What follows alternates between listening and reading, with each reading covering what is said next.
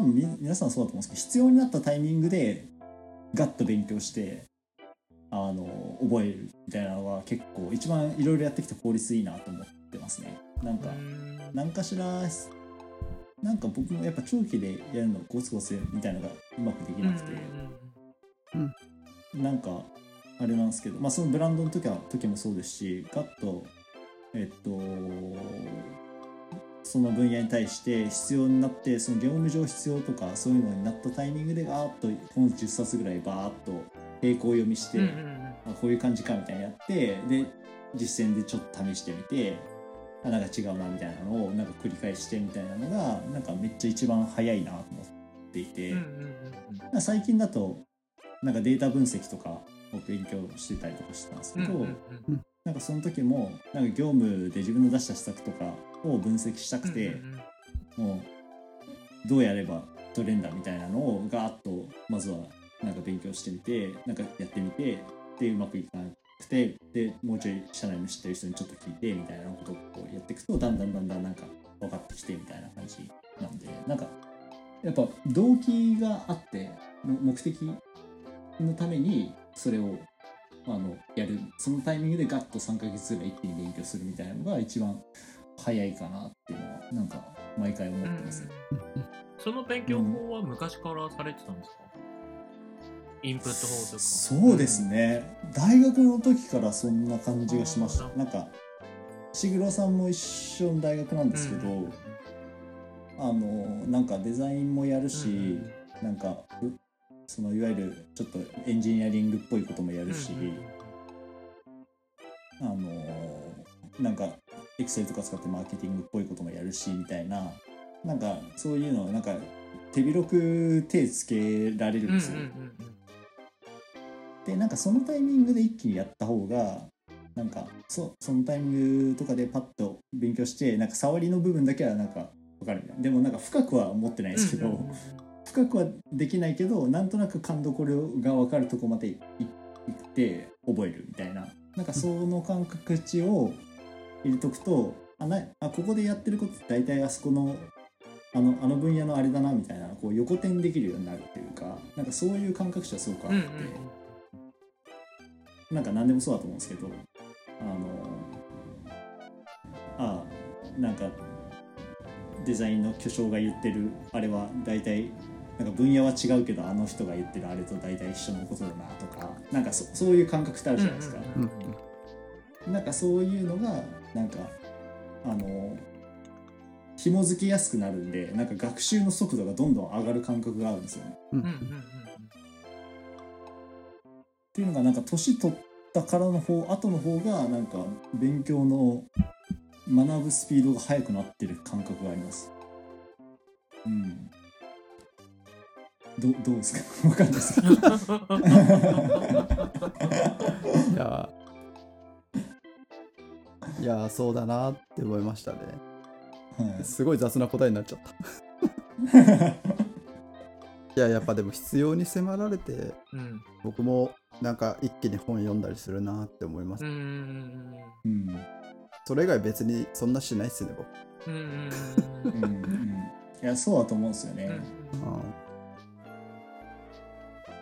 だからなんかまあ分かるなっていう気持ちになりました。なんか壁にぶつかってそれをのヒントをもらうためにいろんなのに手を出してうんうん。みたいな感覚ですね、うんうんうんうんうん。まさにまさに。うん。そうですね。もう荒川さんははい。あれですよね、はい。常に満満足してないから常にこう求めてるんですよねいろんなそう本当に求めてるんだよもう本当に欲し欲しい欲しい。欲しい欲しい。怖い怖い怖い。欲しい欲しい。怖い怖い。送れ送れみたいな。なんだろうな。でも俺俺も結構同じ感覚かなと思ってて。なんかちょっとそこまでがあのなんかがむしゃら感がもしかしたらないかもしれないんだけどき基本的に必要に応じたらなんかあの何冊かピックアップして並行読みするみたいな感じなんだけど、うん。それとは別になんかあの定期的に本読む時間は作っててでその時に読む本はなんか全然違う本を読むみたいなのを今やってる。歴史とか、うん。まあか株とか。うん なんだろうなんだろうなんかね最近ね俺の知識偏ってるなっていうのに気づいて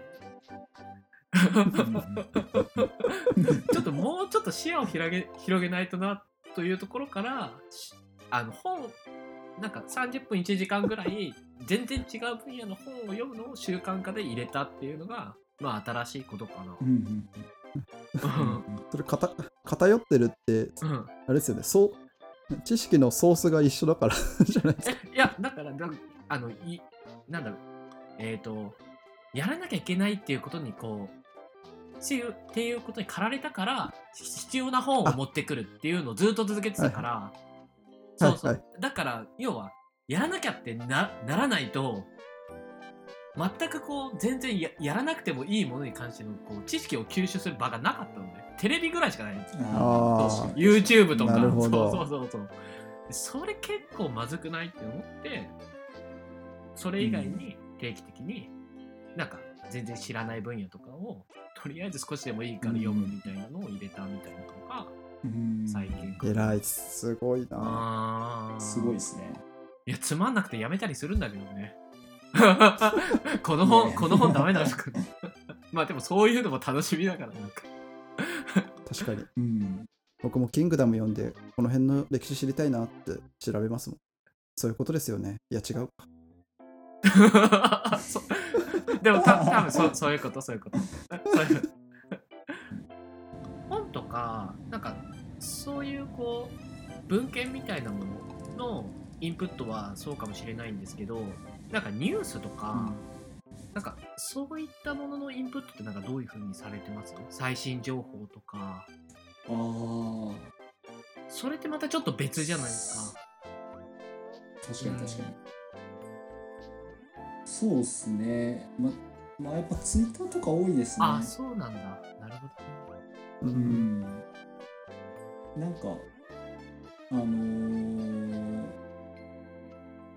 ツイッターとかの方がやっぱり早くて、えっと昔のあんま使ってなかったんですけどむしろ、うんうんうん。その新卒1年目とかその時は使ってなかったんですけどなんかだんだんなんかベンチャー界隈とかそういうのはそうかもしれないですけどなんか結構ツイッターとかでバーってやってるのが多くてそこのとかでツイッターをよく使うようになってなんか必要な情報というかトレンドなんかデザインのトレンドとかも確かにあると思うんうんですけど、うんうんうんは流行りしたりとかなんか、まあ、ツールとかなんかそういうのとかはあのツイッターとかで追ってることが多いですかね。